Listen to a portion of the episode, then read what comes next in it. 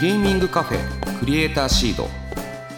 ここはさまざまなジャンルのクリエイターやアーティストゲームをこよなく愛する人が集まり思いのままにおしゃべりする場所。これから活躍するクリエイターの種を育て今そして未来を面白くするヒントを見つけていきます。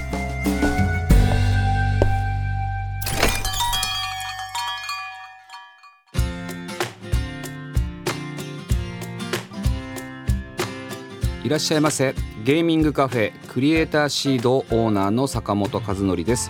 この番組はまったりコーヒーを飲みながらゲストをお迎えしてゆるーくトークしていきます。ぜひお聞きのあなたも一緒にお茶を飲みながらリラックスして聞いてください。さて早速ゲストの方にご登場いただきましょう。ご挨拶お願いします。えー、皆様はじめましてバンダイナムコスタジオの重田と申します。よろしくお願いいたします。よろしくお願いします。ようこそいらっしゃいませですね。お久しぶりですよねリアルに会うのは。はいお久しぶり。1年ぶりぐらいにお会いさせていただいて、はい。リアルに会ったのはそれこそ去年のビットサミットの会場、はい、そうですね京都で。うん京都で会いました。そうだそんな1年も経つ？まあ1年経っちゃいましたね。あっという間ですね。はい。ちょっと重田さんの説明を軽くするとですね、えー、重田さんはバンダイナムコスタジオに所属されております。で2022年にフィーニックスからリリースされた大人気ゲームサバイバルクイズシティのディレクターを担当していますということです。はい。まあいろいろ突っ込みどころは満載なわけなんですけれども、はいまあもともと重田さんとまあ僕の付き合いというか、まあサバイバルクイズシティができた時にみんなのミーティングがあったじゃないですか。 Zoom はいはいあれあの時重田さん入ってました？あの時は入ってましたねもう入ってました？はいあの僕あの時あの明治神宮でやってたんですよ。あそうですよ。なんかそれすごい覚えてて めちゃくちゃ面白い方だなと思って。やばいよね。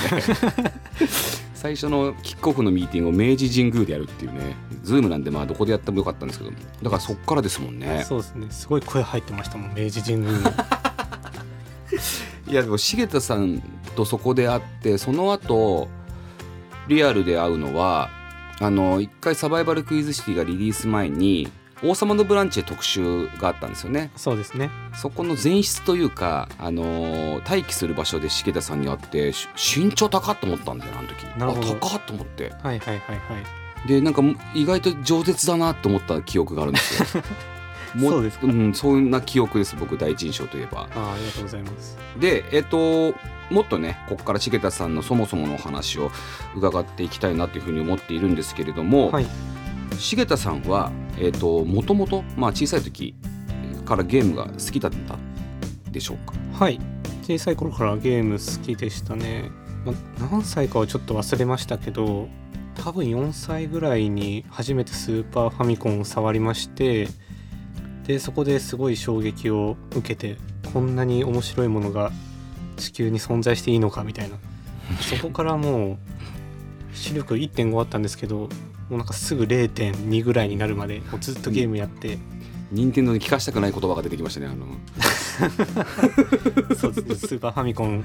でちょっと視力はまあ落ちたんですけど、まあ、そのぐらいやっぱゲームは好きでしたね。ちなみに4歳の時にやったソフトって？えっとミッキーのマジカルアドベンチャーあっていうソフトがもう一番最初にやったゲームなんですけどもう本当に面白かったですねあれは。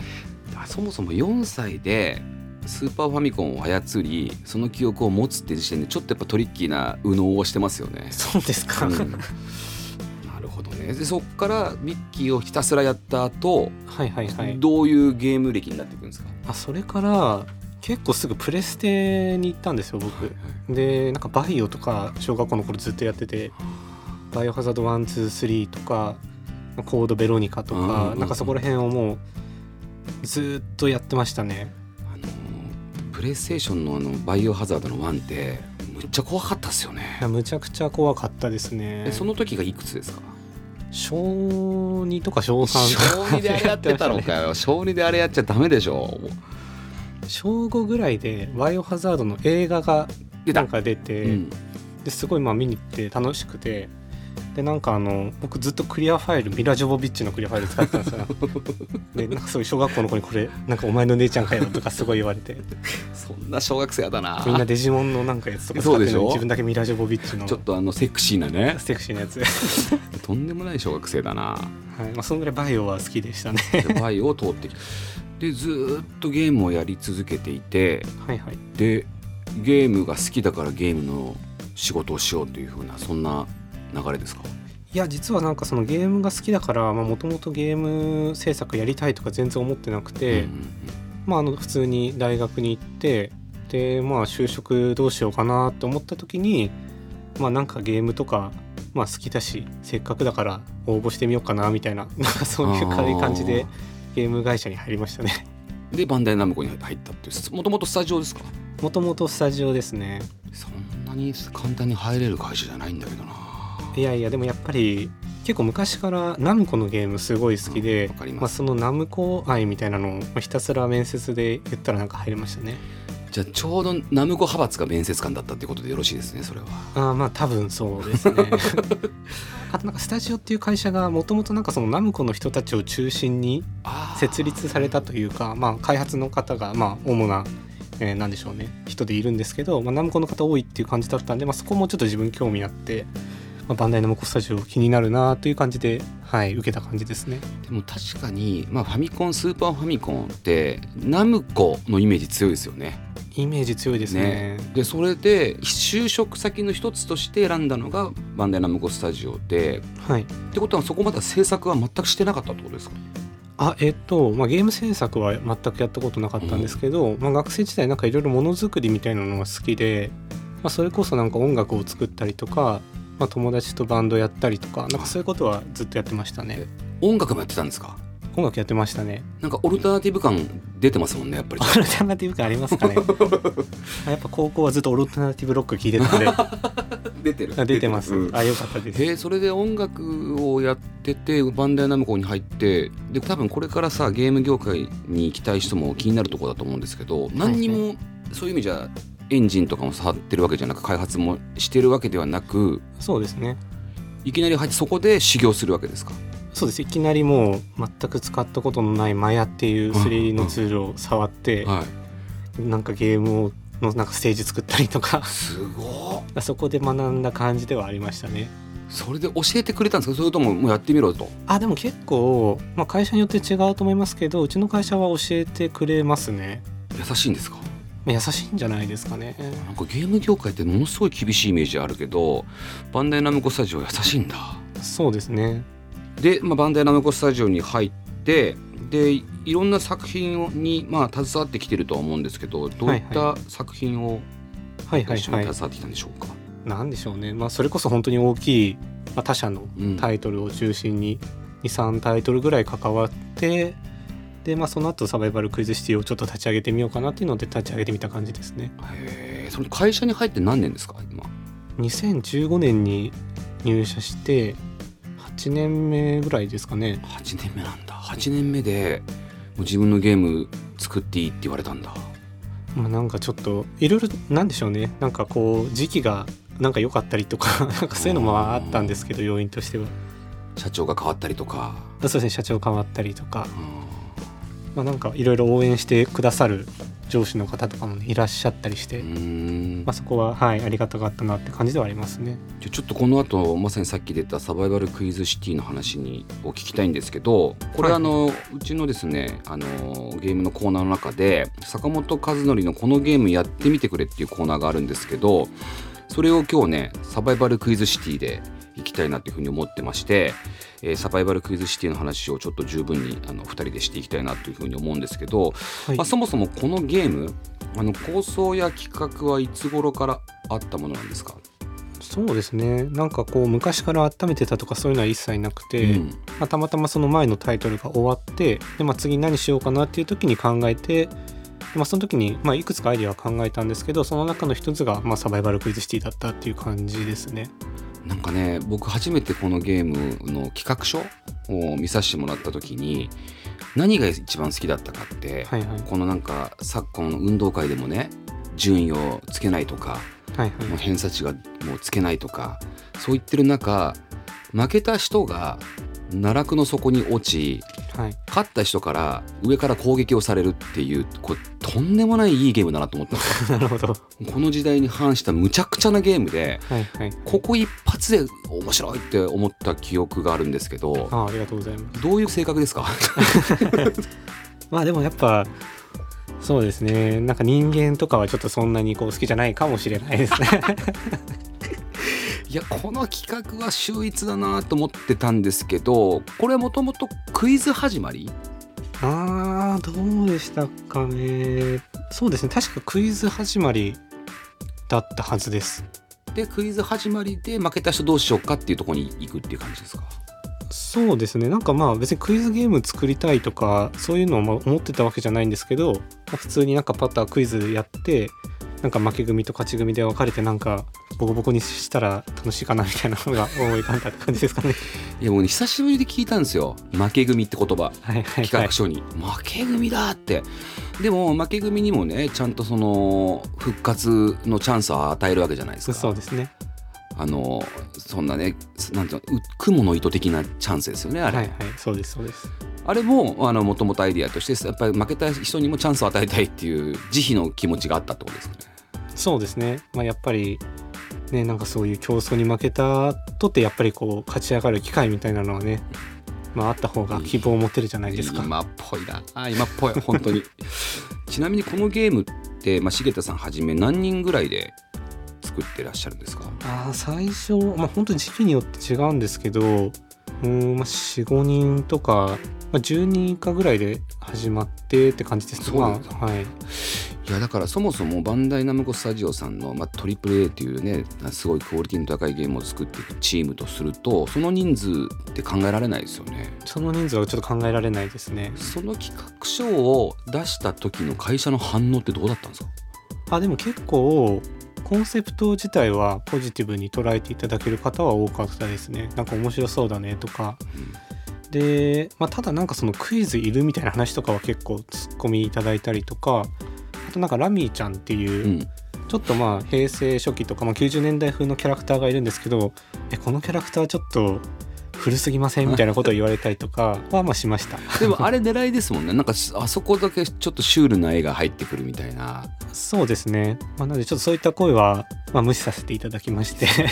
そこはもう無視でいいんですよ、はい、作っちゃいましたね。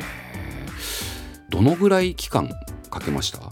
あーまあトータルで言うと試作がだいたい8ヶ月ぐらいやったんですけど、まあ、ただなんかその4ヶ月試作した後なんかその関わってたメンバーが他のプロジェクトに行っちゃったりとかして、まあ、半年ぐらい期間空いたりとかはい。はしてるんですが、まあ、トータルで返してきたのはまあ8ヶ月でその後なんか何年ぐらいまあでもトータルで言うとまあ23年ぐらいはだよね。23年ぐらいやってますかね。やってるんでしょうね、だって当然ながら本流の仕事じゃないわけじゃないですかだから皆さんは違う仕事もしなきゃいけないしっていう中でややってたってことですもんね。まあもう自分とか本流の仕事にしちゃいましたけどね でもねそういうのってすごく大事だなと思うのはやっぱりそれをなんとなく自分の本流に持っていく技術っていうのもねこれ結構社会人として必要ですよね。あこのサバイバルクイズシーっていうのはこれはもう今はいここからバンダイナムコスタジオがやるべきものなんだっていう風な空気に持っていくこれなんか社会人のスキルとしてすごいあの達者だったんだろうななんて思っちゃってます。なるほど、はい、だってすごいことだと思いますよ。あのバンダイナムコスタジオさんだけじゃなく BNE も含めてみんなが結構応援してるプロダクツじゃないですか。まあありがにしてたいですねることがすごいなっていうふうに、そういうような印象があります。で制作中も3年もやってるとなんか印象的ななんかエピソードとか大変だったこととかまあ嬉しかったこととかあります？そうですね、まあ、やっぱり人数がものすごい少なくてでまあそれで、まあ、大規模ではないですけど、まあ、大人数で遊ぶオンラインタイトルを作ろうってなったんですけど、まあ、特にその企画というかゲームデザイナーは本当にもう自分とあともう一人の人しかいなくて、まあ、2人でやってたんですね。なんで、まあ、例えば自分はもうゲームのステージ全部作りましたしキャラクターの調整とかも全部しましたしみたいな感じでやることがとにかく多いみたいな、まあ、インディークリエイターとしては多分当たり前なんですけど、まあやっぱりその大きい会社なんで、まあ、あなたはこのパートだけをやってくださいっていうのがまあ今まで大きいプロジェクトではまあ普通にやられてたことをもう全てもう自分で目に見えるところは全部やんなきゃいけないみたいなのはまあ大変だけどすごい楽しかったところだったかなとは思いますね。じゃあまあこのサバイバルクイズシティの制作の中で、まあ、自分の中で大事にしている部分ここが譲れないみたいな部分ってどんな部分があったりします？あでもやっぱり一番最初に作ったコンセプト、まあ、クイズで遊んででその後まあ勝ち組と負け組とで分かれて戦い合うっていうまあコンセプトですね。これはまあぶらさないようにしたいなっていうのはずっと思ってましたね。やっぱり、まあ、それこそ作ってる途中で、まあ、さっきも言いましたけど、まあ、クイズいるこれみたいな感じとか、うんもうみんなでレースやった方が楽しくないとかすごい言われたりはしたんですけど、まあ、それはちょっと自分のやりたいことじゃないんでみたいな感じで、あそこの何でしょうね軸をしっかりとぶらさずに最初から最後までやるっていうのをすごい大事にしてたかなと思いますね。なんかそうですねそこの部分は全くずれてなかったですよね。まあなんかちょっと変わったなっていうとクイズの仕方とかですよね。クイズそうですね4択なのか2択なのか時間なのかあの画面を見えなくするのかってそこら辺のバランスはすごい考えられてるなっていうイメージでした。はいあとクイズってどのようにして集めてるんですか？えー、と基本もう一人の企画の人が、えーまあ半分ぐらい考えてであとはえー大学のクイズ研究会に、えークイズをちょっと作ってくれませんかってお願いをしまして、まあ、作ってもらったりとかはしましたね。いやーそうだよな。すごいクイズの量だもんな。そうですね。量自体はまあなかなかあるんじゃないかなとは思いますね。でまあようやくリリース、まあ、テストプレイを繰り返しながら、でまあ、テストプレイして反響を聞いて直してってでようやくリリースになった時に会社内もそうですし外も知らない人も含めてどんな反響がありました、まあもうようやく出たかみたいな。まあまあまあ開発してたなみたいな 感じとか言われたりとかね。あれ言われるよありましたけど。ね。まあでもなんかあの社長からメール飛んできて「いやなんかおめでとう」みたいな感じとか、えまあ温かい感じでねあのやっていただいたかなと思いますね。ー内山さんからメール。内山さんからメール来まいいしたじゃないですか。本社長の一押しゲームでしたもんね。そうですねなんかは社長のパソンコンの壁紙ギャー君らしいじゃないですか。あそうですね。社長のパソコンの壁紙多分ギャー君ですしなんかこの間社長に会った時にも僕らが見たことのないギャー君の T シャツを着てました。ね 社長特権で作ったんでしょうねオリジナルギャー君を。海賊版だからっつってなんか 勝手に作られてました。面白いな、でねあのリリース直後ねあのいろいろクイズノックの人たちだったりとか、はい著名なはいはい。ゲーム実況者がみんなでいろいろやってくれてたじゃないですか。えーでまあ、定期的に公式でもカスタムマッチとかも開催されていたりとかしてそこら辺はまたあの反響とかあるんですか？あるいは狙いとか。まあそうですね一番最初に結構実況をいろんな方にしていただいた時は、まあ、本当にこちらの開発の想定を超えるぐらいの方に、えーやっていただいたというかあこんなやっていただけるんだっていうところはすごく嬉しかったですね。でまあ、ただちょっとまあ人数というかアクティブユーザーの方の数があそこまで多くないっていうのがあって、まあ、なかなかこうマッチングしづらいみたいなのが、まあ、今現状問題としてあるんですけど、まあ、なんかさすがにこう買ってくれた方に申し訳ないよねっていうので、まあ、ちょっと開発側でなんか毎週こうカスタムマッチをこうやったりとかっていうのをなんか最近やったりはしてますね。んでまあちょっと盛り上げていきたいなという感じですね。なんかあのあのゲームのまた一個良さっていうのが頭の上に名前が出るじゃないですか。はいはい。であれであの僕の名前って会社名でフィニックスって最初出してたんですよ、はいなんかそしたらなんかうちのスタッフが結構僕のことばっか狙ってきたりとかしてはいはいはい。あれ嫌でしたああまあそういうのがありますよね。あれは面白いなと思ってね狙えるんですもんね。狙えますね。開発チームの人たちうますぎるんですよ。いやでももうちょっと最近のプレイヤーの連度が高すぎて全くやっぱ太刀打ちできないですね。やっぱりそのユーザーの方と一緒にやっても。うますぎて。連度が高くなってきてね。見たことない技を使ってクリアしたりとか なんかしてて。見すたいな。ごいなみたいな感じですね。はい。まあそろそろすみません。こんな長く話してましたらあっという間にお時間が経ってしまいましたよ。はい。はい。早いです。重田さんにはね次回もご出演いただきゲーム制作についてのよりディープな話を伺っていきます。ゲーミングカフェクリエイターシード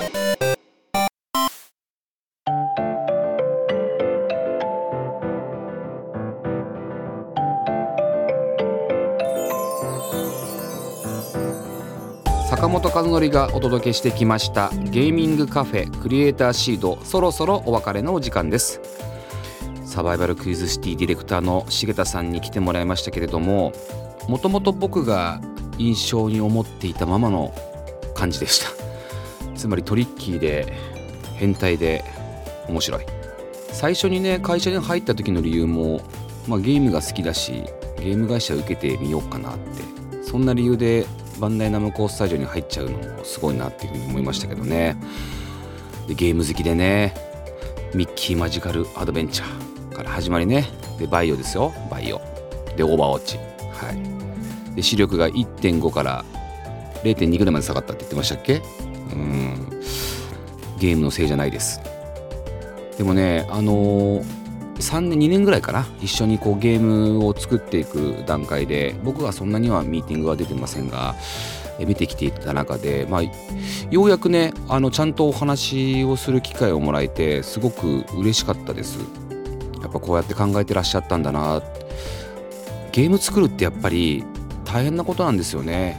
なんか物作るっていうのは大変なんですけど音楽作る時に3年かけるってことはまあそうないですよね。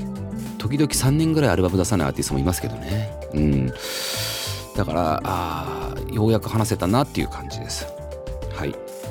さてクリエイターシードでは番組の感想や私への質問メッセージを募集しております。